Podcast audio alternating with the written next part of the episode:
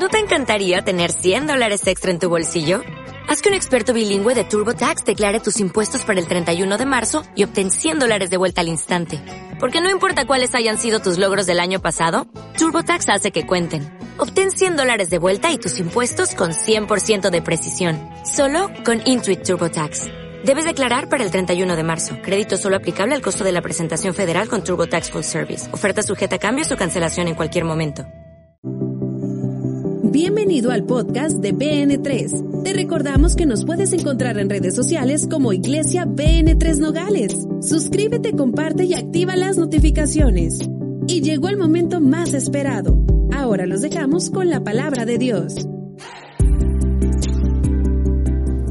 Vamos a entrar en la palabra de Dios. Tenemos una nueva serie que le hemos puesto por título Expansión. Y hoy quiero hablarte de expandiéndonos a nuevos pozos. Vamos a entrar rápidamente en la palabra de Dios. Génesis 26, del 18 al 22. Y Génesis, oh perdón, y Mateo 13, 52.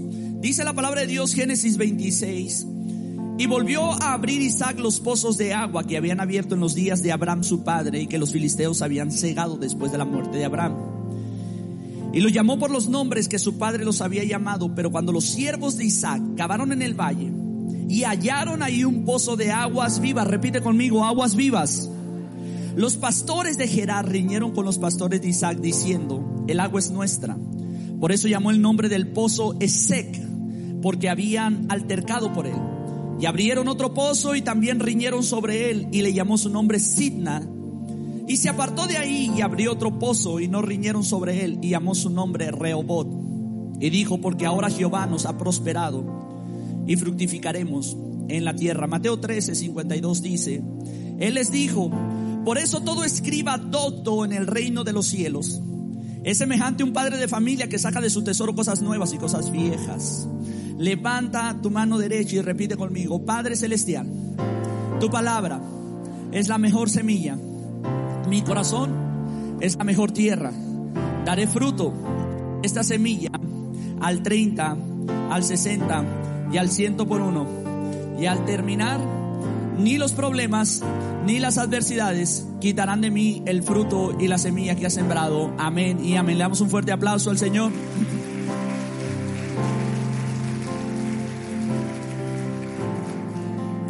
Quiero hablarte en este momento de algo que es muy interesante, que sucedió en los días pasados con mi vida, con mi persona.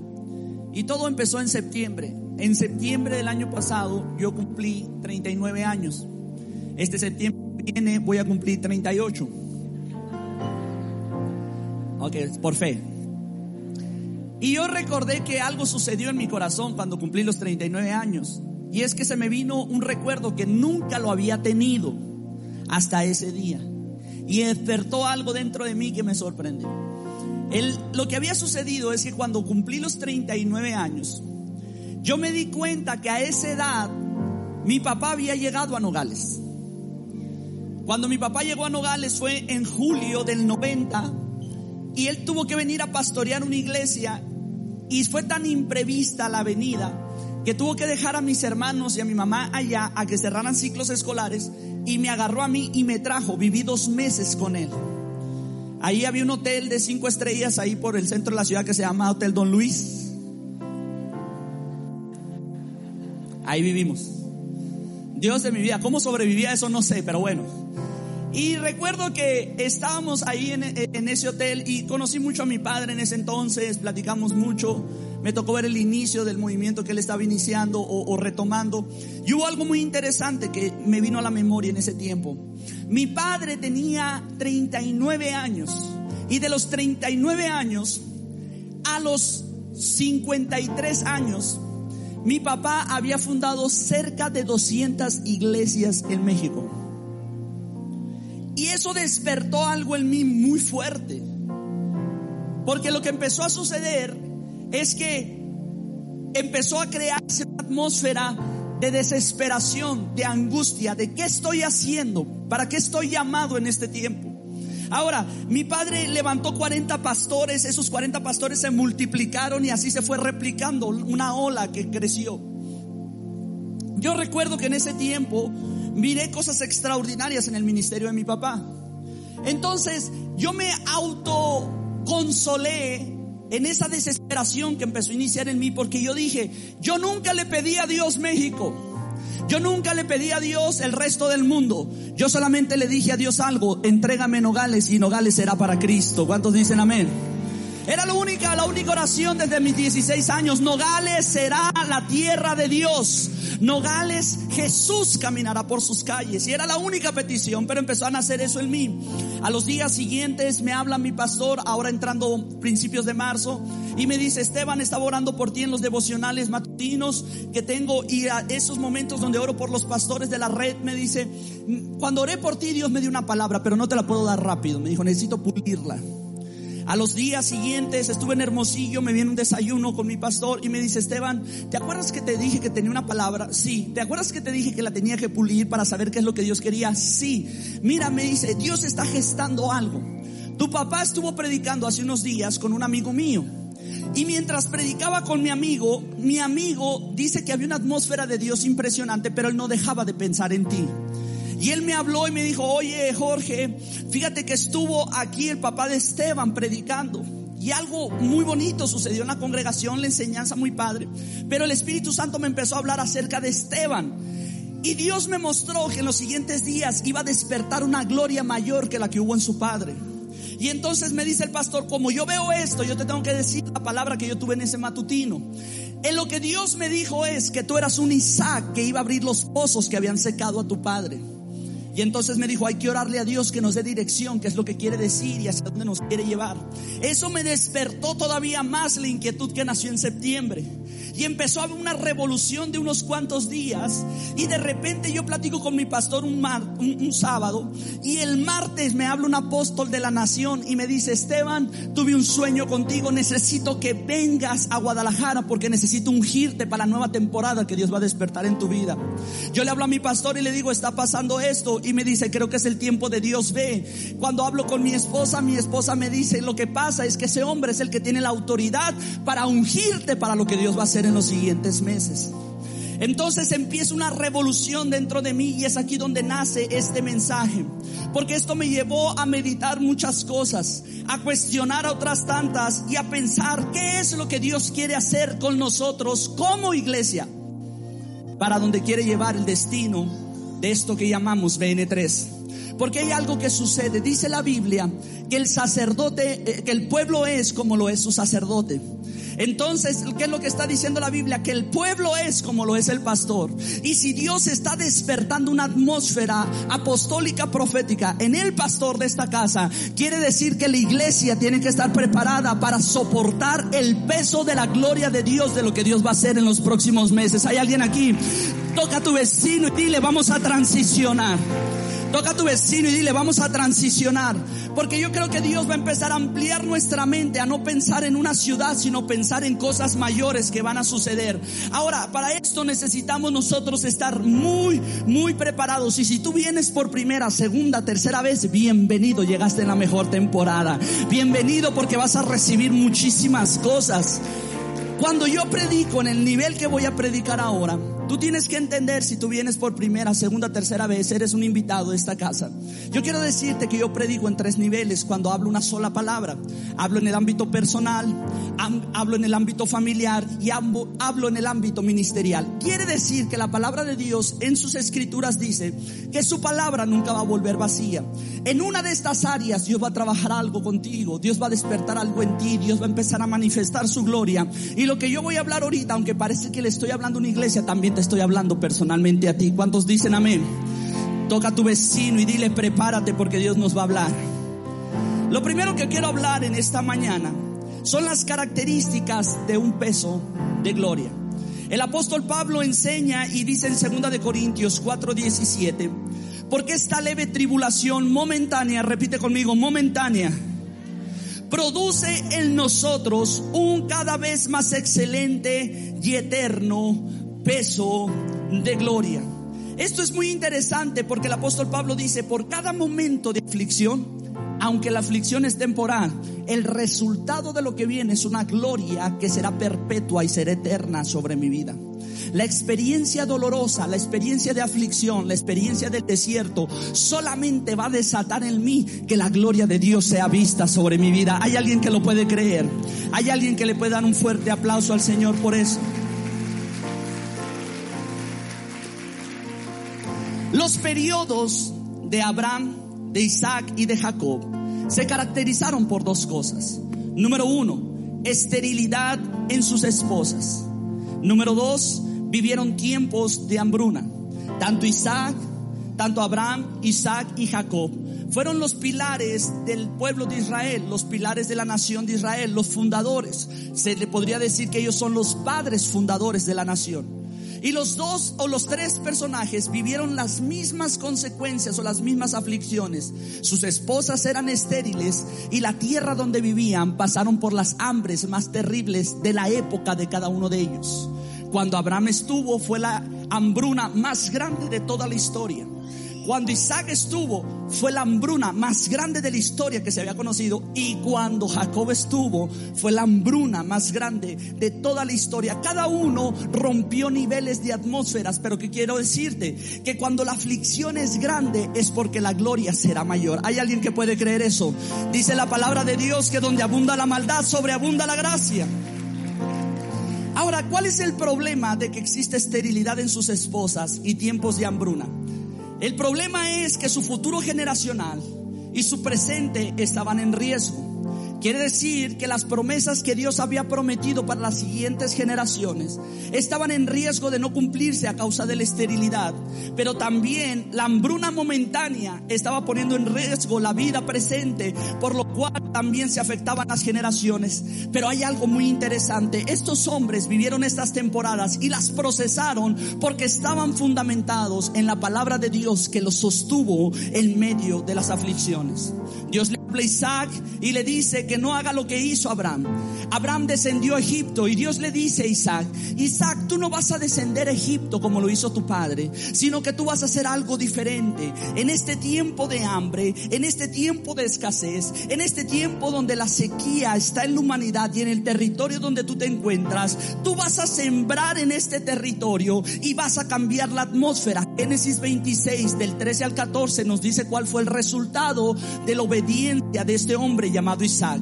El varón se enriqueció y fue prosperado y se engrandeció hasta hacerse muy poderoso. Y tuvo hato de ovejas y tuvo hato de vacas y mucha labranza. Y los filisteos le tuvieron envidia. Ahora yo quiero que notes esto porque es muy interesante. La razón de la prosperidad de Isaac eran dos cosas. Número uno, la promesa de Dios en la que él confiaba. Repite conmigo, la promesa de Dios en la que él confiaba.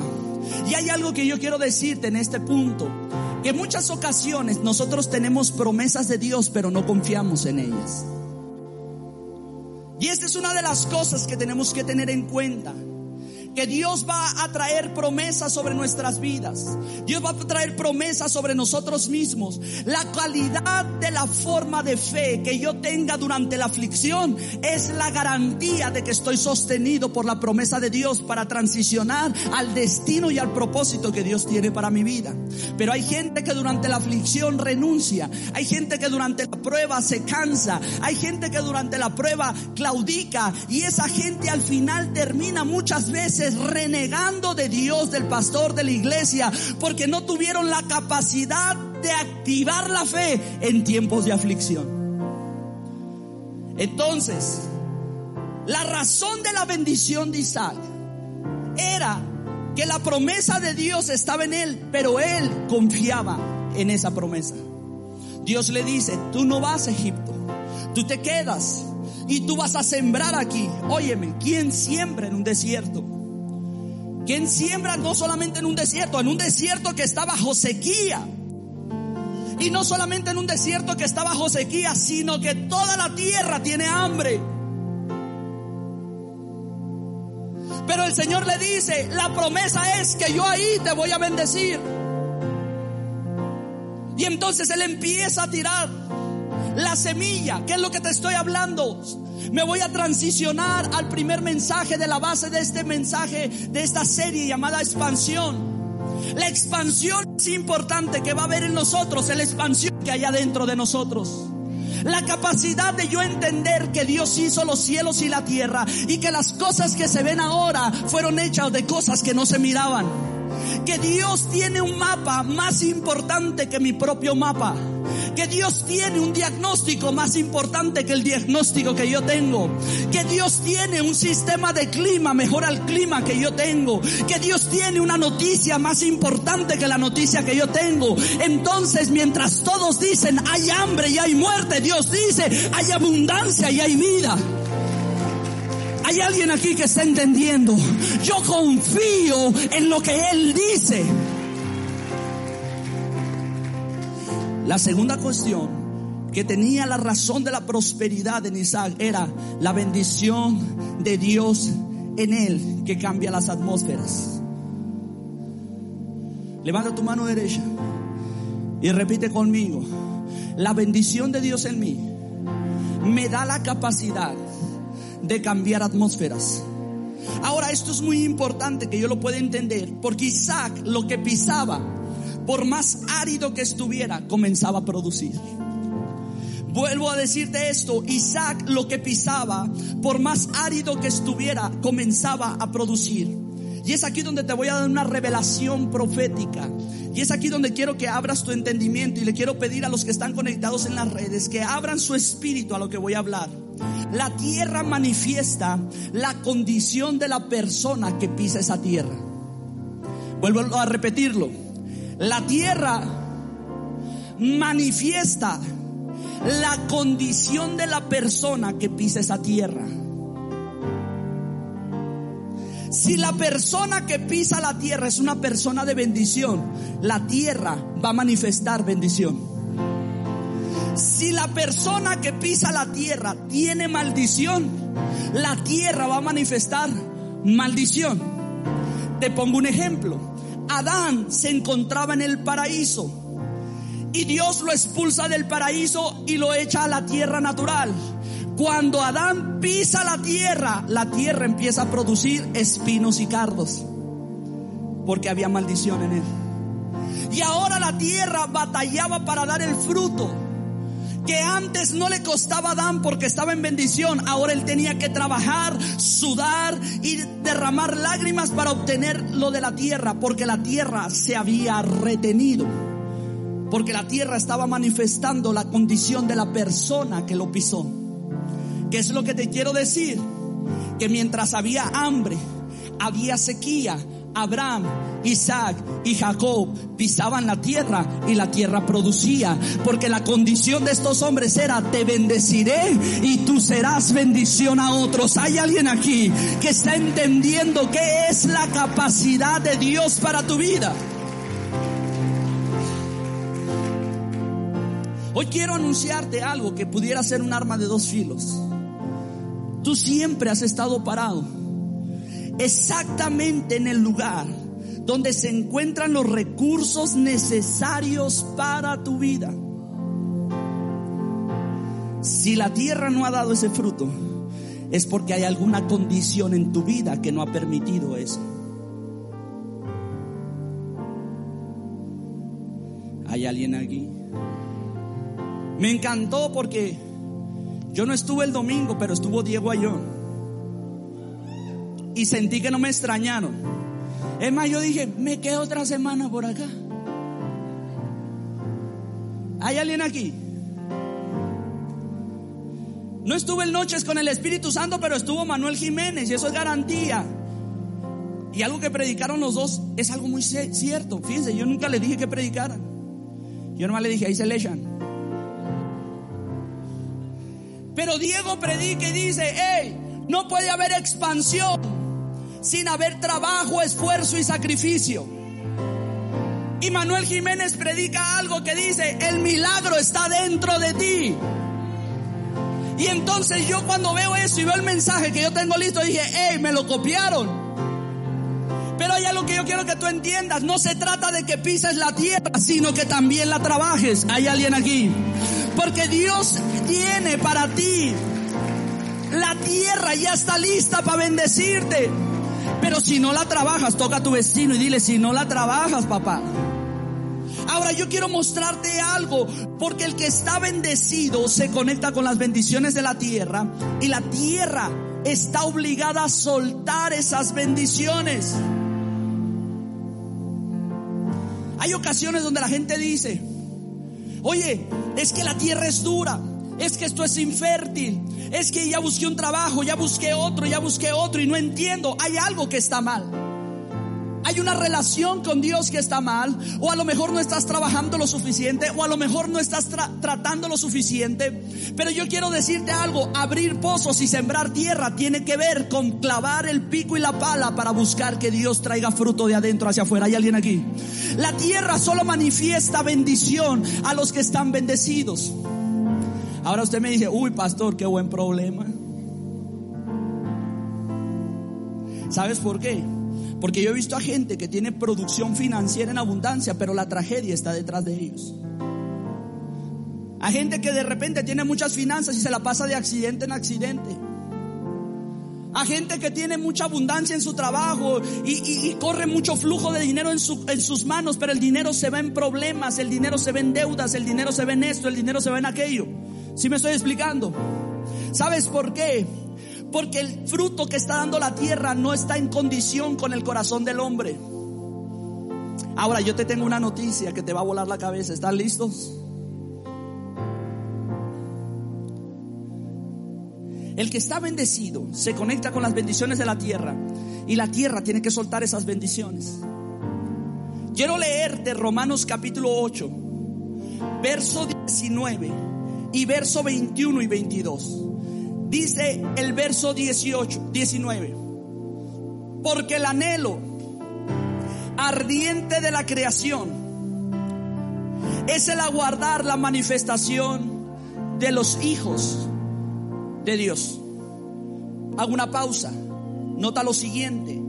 Aquí este texto nos está diciendo que la tierra anhela ardientemente. Es un deseo es un anhelo, es algo que está en el corazón del hombre, que en ese momento está diciendo, anhelo que se manifiesten los hijos de Dios.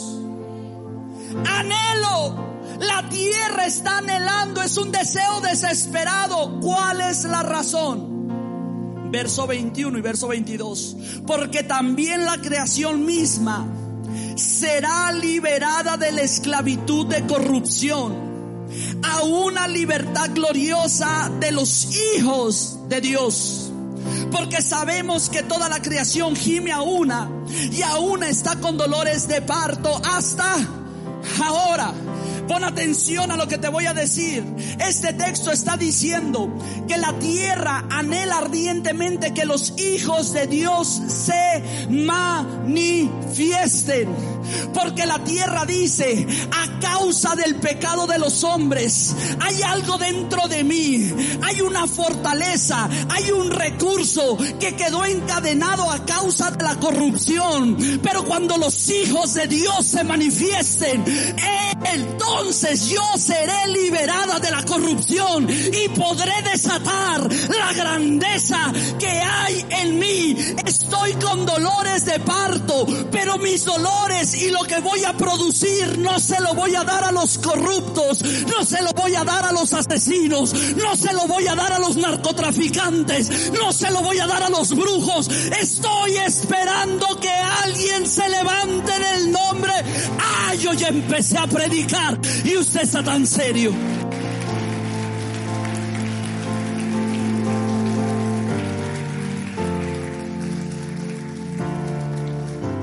Nogales. Quiero que sepas algo. Dicen que Nogales ya se está acabando el negocio de la maquila.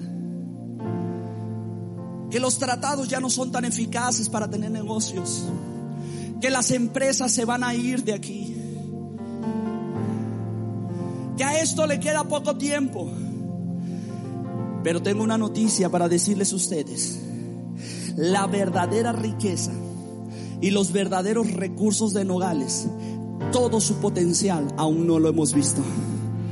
Lo mejor lo mejor.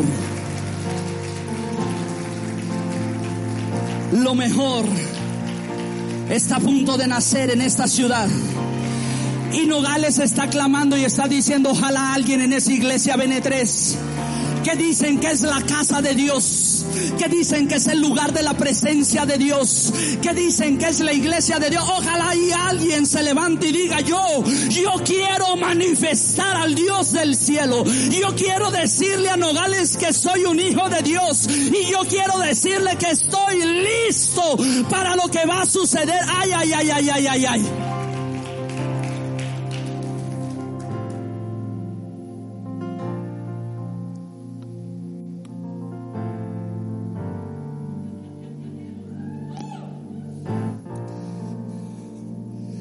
Te voy a dar una promesa de la Biblia que tú no sabías. Tú nunca la habías escuchado. Eclesiastés 2:26. Porque al hombre que le agrada a Dios, Dios le da sabiduría, ciencia y gozo. Mas al pecador le da el trabajo de recoger y amontonar para darlo al que agrada a Dios.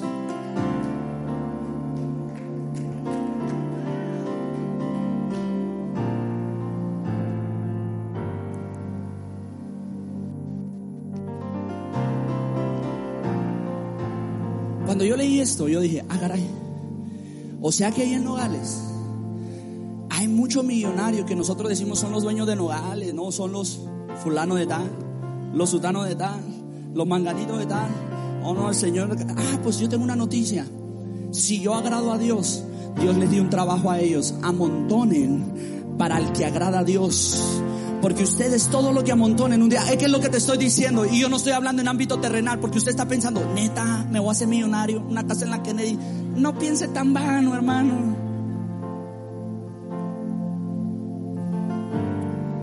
Que está a punto de levantarse el altar más grande de Latinoamérica en esta ciudad. Y vamos a necesitar para eso recursos. Los barcos, ah, lo he estado anunciando, los barcos vienen. Y ahí hay algo que sucede para aquellos que están comprometidos con Dios, Dios los va a bendecir para a través de su bendición bendecir la obra que Dios va a empezar a levantar. ¿Qué es lo que te quiero decir? Que viene el tiempo. Yo no sé cómo, yo no sé dónde, yo no sé cuándo, pero sí sé algo, que en este tiempo se activa un mover de Dios. Gente que está temerosa de Dios, gente que está buscando a Dios, gente que agrada a Dios, gente que va a ser parte del nuevo despertar de la gloria, del avivamiento, de los mayores milagros, de la mayor unción y del mayor altar de Latinoamérica que Dios va a levantar en esta ciudad. Si usted lo cree, solo si lo cree, dele un fuerte aplauso al Señor y dé un grito de victoria.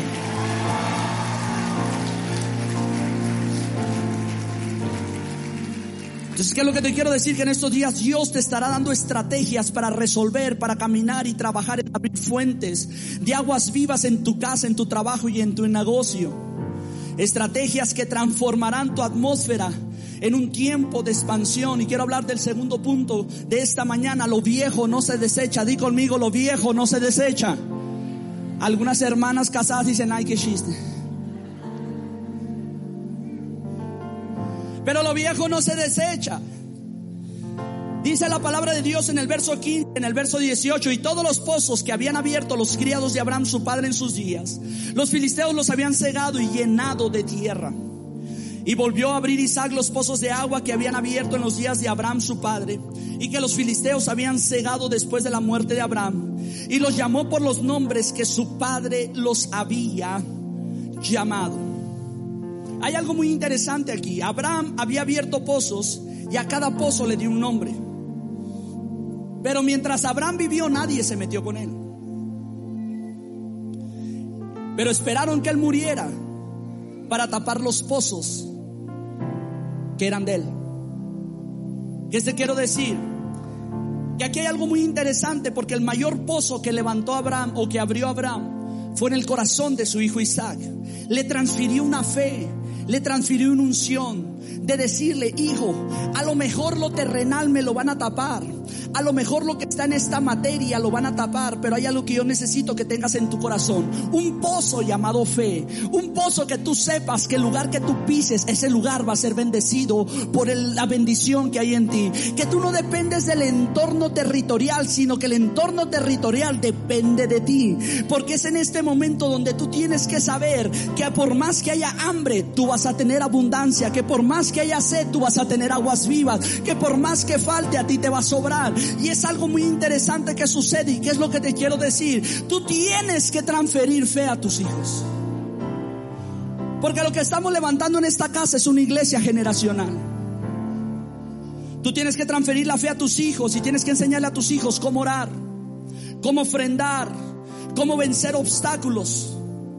Porque probablemente Satanás ahora no se meta contigo, pero sí estará al pendiente de matar todo lo que tú hayas construido para que tus hijos mueran de hambre. Esto es muy interesante porque Isaac sabía que si le funcionó a su padre, le iba a funcionar a él también. Y esto es muy interesante porque Isaac recurrió a un sistema viejo del pasado que aún funciona hoy. Y yo quiero decirte esto, por más relevante que sea una iglesia y más modernista que sea, hay cosas del pasado que no podemos dejar de hacerlas ahora. Tenemos que recurrir a la oración. Tenemos que recurrir al ayuno. Todavía creemos en la santidad. Todavía creemos en el temor a Dios. Todavía creemos en guardarnos antes del matrimonio. Todavía creemos en la rectitud. Todavía creemos en esas cosas. Porque esas cosas no quedan deshechas, sino que siguen actuando hoy en día. Todavía creemos en el poder de las ofrendas. Todavía creemos en el poder del diezmo. Todavía creemos en el poder de las promesas. Creemos en todas estas cosas que parecerían cosas del pasado que hoy no funcionan. Pero hoy es tiempo todavía de doblar rodillas. Hoy es tiempo todavía de guardarse en santidad. Hoy todavía existe gente que hace pactos y dice me mantengo íntegro en mi vida personal. Así es que hay cosas que nosotros tenemos que abrir del pasado que a lo mejor se habían secado. Todavía creemos en leer la Biblia. Todavía creemos en esas cosas. No porque mires las paredes de negro y luces de colores y cámaras de humo, pienses que la santidad aquí está hecha a un lado. Aún creemos en eso. Aún vivimos por eso.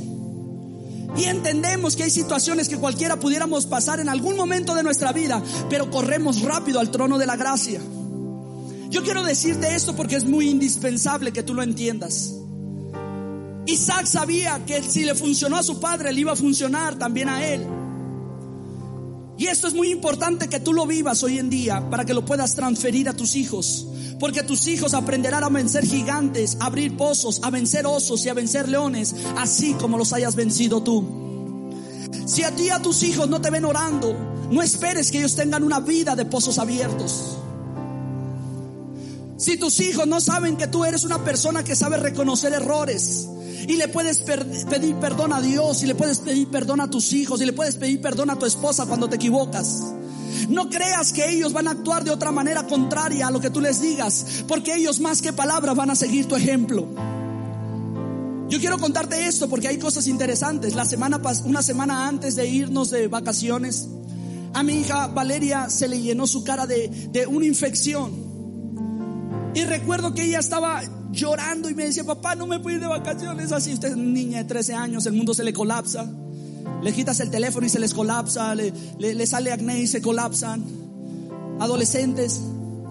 Y estaba en ese momento ella. Y algo sucede en mi espíritu. Y venimos y platicamos y estábamos, la llevamos a tratamiento. Del tratamiento en lugar de funcionar le causó más erupciones. Se puso peor la cosa. Y yo la trataba de consolar diciéndole, mija, a tu papá le decían Nescafé en la escuela, 100% grano. No le diga a nadie, ¿no? Somos de familia, de acné y lo que tú quieras. Y la trataba de consolar y ella no entendía. Pero de repente hubo algo en mi corazón. Y le dije, hija, ven, ¿tienes algo que platicar conmigo? ¿O quieres platicar con tu mamá si son cosas de mujeres? No necesitas limpiar tu corazón hay algo que pudiera suceder. Ella se quedó muy seria y, me dijo, quiero platicar con mamá.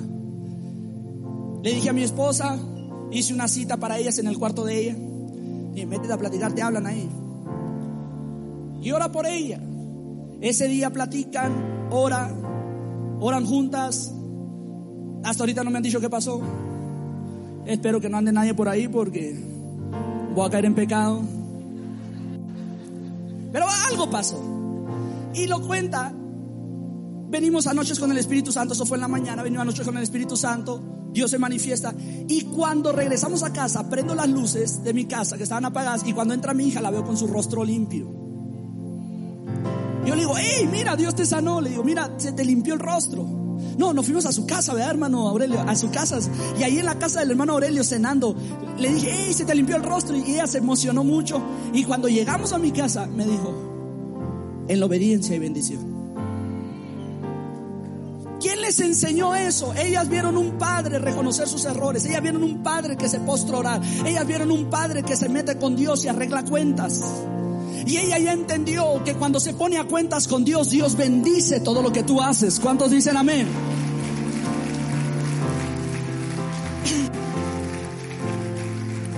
Tu actitud y tu acción activan a tu siguiente generación. Repite fuerte conmigo, mi actitud y mi acción activan a mi siguiente generación. Y quiero hablarte del último punto, que es cambiando de pozo. Toca a tu vecino y dile, extiéndete, algo nuevo va a suceder. Mateo capítulo 13, verso 52. Él les dijo, por eso todo escriba docto en el reino de los cielos es semejante a un padre de familia que saca de su tesoro cosas nuevas y cosas viejas. Repite conmigo, en un tesoro existen cosas viejas y cosas nuevas. Isaac abrió los pozos de su padre, pero eso le causó problemas. Eso le trajo muchos problemas porque el primero de ellos le pusieron Esec, que significa pleito. Al segundo pozo le puso Sidna, que significa enemistad. ¿Cuál era la razón? Y yo quiero que notes algo muy interesante, que me quiero regresar un poco en la historia. Abraham abre pozos y cuando muere los tapan. ¿Quiénes los taparon? Los filisteos. ¿Quiénes eran los filisteos? La nación contraria, el ejército enemigo, el ejército que es una representación de Satanás en la Biblia. Ahora, ¿qué es lo que sucede? Pon mucha atención a esto. Cuando Isaac vuelve a abrir los pozos de su padre y descubren que hay aguas vivas, empiezan a contender los pastores de Gerar y los pastores de la siguiente ciudad. Ahora, en este ámbito, cuando se refiere a pastores, Isaac era pastor de ovejas. Y los que se enfrentan a él son pastores de ovejas como él. Lo que habla que hubo una confrontación en el ámbito terrestre, en el ámbito humano. Es ese momento cuando Dios te empieza a bendecir, cuando a tu comadre ya no le caes tan bien.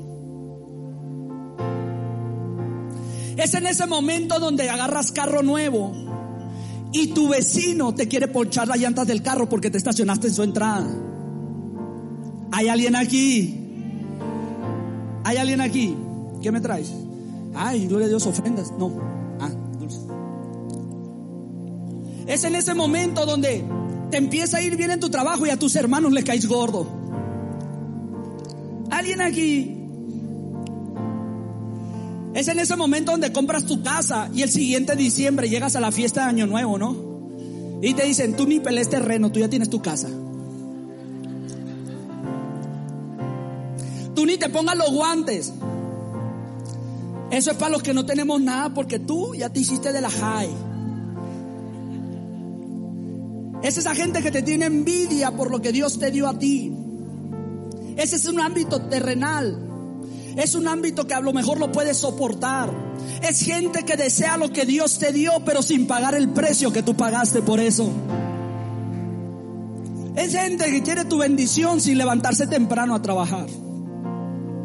¿Hay alguien aquí? Pero los filisteos, di conmigo los filisteos, esos representan a Satanás. Y a Satanás no le interesa quitarte algo que es tuyo. Porque Satanás sabe que si te quita algo que es tuyo, Dios te lo va a regresar al doble. A Satanás le interesa secarte.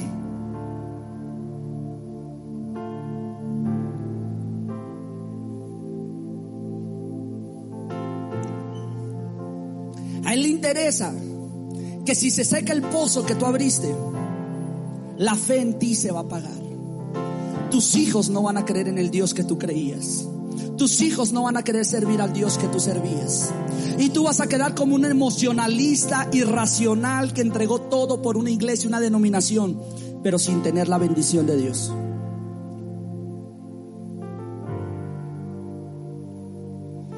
Entonces vienen y abren Esec, enemistad, pleito, contienda.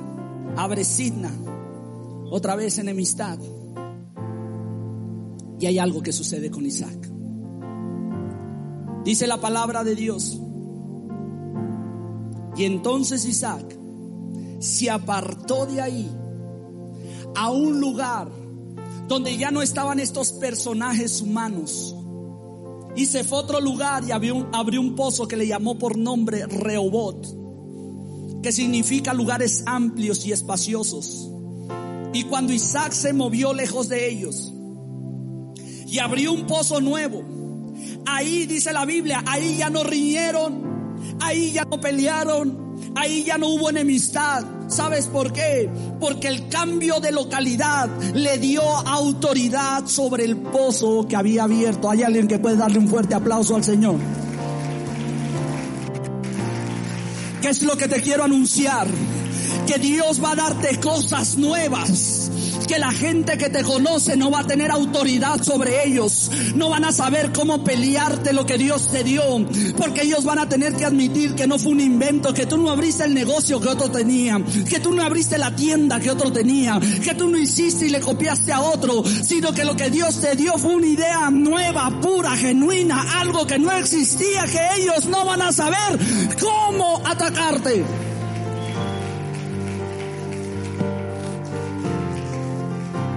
Yo le dije al Señor, un Isaac que va a abrir los pozos de su padre. Le platicaba a mi esposa y digo, oye, fulano pastor de la iglesia donde yo vengo me está mandando un mensaje que quiere platicar conmigo. Me están mandando solicitudes de Facebook, pastores activos me están mandando solicitudes de Facebook. Le digo a mi esposa, ¿qué está pasando aquí? Y me dice mi esposa, ni les contestes. Si no les quiero contestar. N3 está bien chilo. ¿Para qué quiero bronca de yogi? ¿Para qué quiero aguantar religiosos? Y yo le dije al Señor, no, no, no, no, no me pongas a abrir pozos que se habían cerrado. La verdad no. Si no es gente que quiere cambiar su mentalidad, no, no quiero. Si no es gente que quiere ser transicionada, no quiero. Si no es gente que quiere pasar una dimensión de la que estamos viendo nosotros, no quiero. Y el Señor me dijo, ay Esteban, no seas así. Lo que me refiero es que te voy a dar lo mismo, pero en una nueva temporada, en un nuevo pozo donde no van a tener autoridad, porque la autoridad te la di a ti. Yo no sé si me estoy explicando. Yo no sé si me estoy explicando. Pero lo que Dios va a hacer en este tiempo es cosa grandiosa. Le voy a pedir a los músicos que pasen.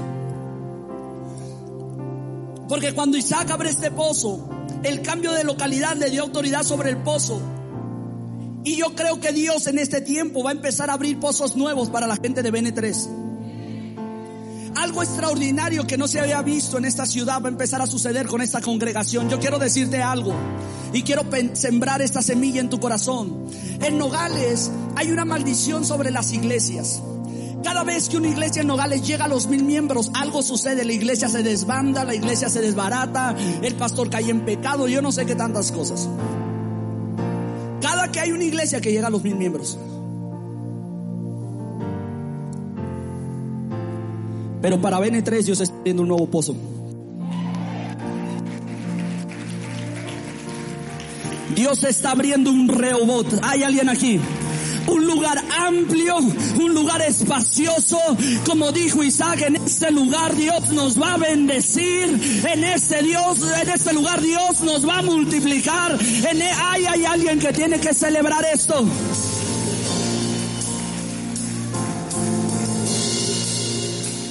Y de ahí subió a Berseba. Y se le apareció Jehová aquella noche. Cuando abrió un nuevo pozo, en un nuevo territorio, en algo diferente, dijo, esto es diferente. Ay, yo no sé, hay, hay una unción que está aquí bien fuerte. Yo voy a ser sincero con usted. Le dije, Señor, este mensaje yo sé que tú me lo diste para BN3, pero este mensaje es para mí personalmente.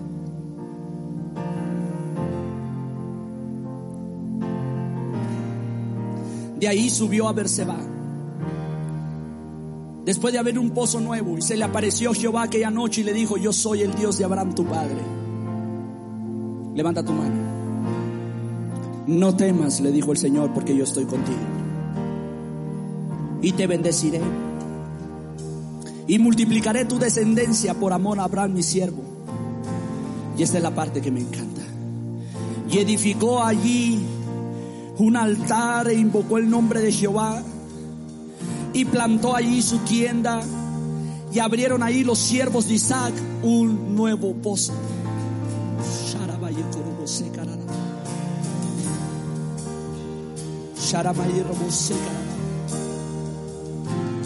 Levanta tu mano fuerte. Porque el Señor me dijo, toda esterilidad en casa BN3 va a ser desarraigada. El Señor me dijo, toda sequía, toda hambruna va a ser desarraigada. El Señor me dijo, todo espíritu de enfermedad va a salir huyendo de ese lugar. Mientras venía en el camino, me dieron dos testimonios de milagros que los médicos los están comprobando. Y yo le dije, Señor, ¿por qué no sanaste a esa gente antes? Y el Señor me dijo, porque lo que está sucediendo en esta casa, le voy a enseñar a los médicos y a la ciencia que Dios tiene un poder más grande por eso los estoy haciendo de esta manera, porque hoy van a reconocer que hay un Dios que está caminando en esta ciudad. Toda esterilidad, toda sequía, toda hambruna, todo espíritu de oposición, toda sequedad que quisieron poner en tu vida, en este momento sale fuera en el nombre de Jesús. Todo espíritu que te quiso matar de sed, todo espíritu que te quiso matar de hambre, todo espíritu que se quiso poner al destino de Dios sobre tu vida, el Señor me dijo, hoy yo los transiciono a un nuevo pozo. Yo los voy a llevar a Berseba. Berseba es el lugar del pacto. Berseba es el lugar de los siete pozos. Berseba es el lugar de las aguas vivas. Berseba es el lugar donde Dios habla y dice, no temas, porque de ahora en adelante yo voy a hacer cosas más grandes, cosas más poderosas, cosas más maravillosas. Todo lo que tú habías visto no es comparado con lo que vas a ver. Todo lo que tú habías visto no es comparado con lo que yo voy a hacer. Todo lo que tú habías vivido no es comparado con lo que vas a ver. Un nuevo pozo. A lo mejor Dios te trajo esta casa porque venías destruido por la religión. Venías destruido por un sistema denominacional. Venías derrotado y te quitaron el destino y el propósito y te quisieron secar, te quisieron matar. Pero Dios dice, te he traído un pozo nuevo. Te he traído un lugar de aguas vivas. Te he traído un lugar de influencia. Te he traído un lugar donde mi nombre estará sobre ti. Te voy a bendecir por amor a mi nombre. Te voy a bendecir porque he hecho pacto contigo. Te voy a bendecir porque mi gloria será vista sobre ti. Alguien tiene que celebrar. Alguien tiene que celebrar.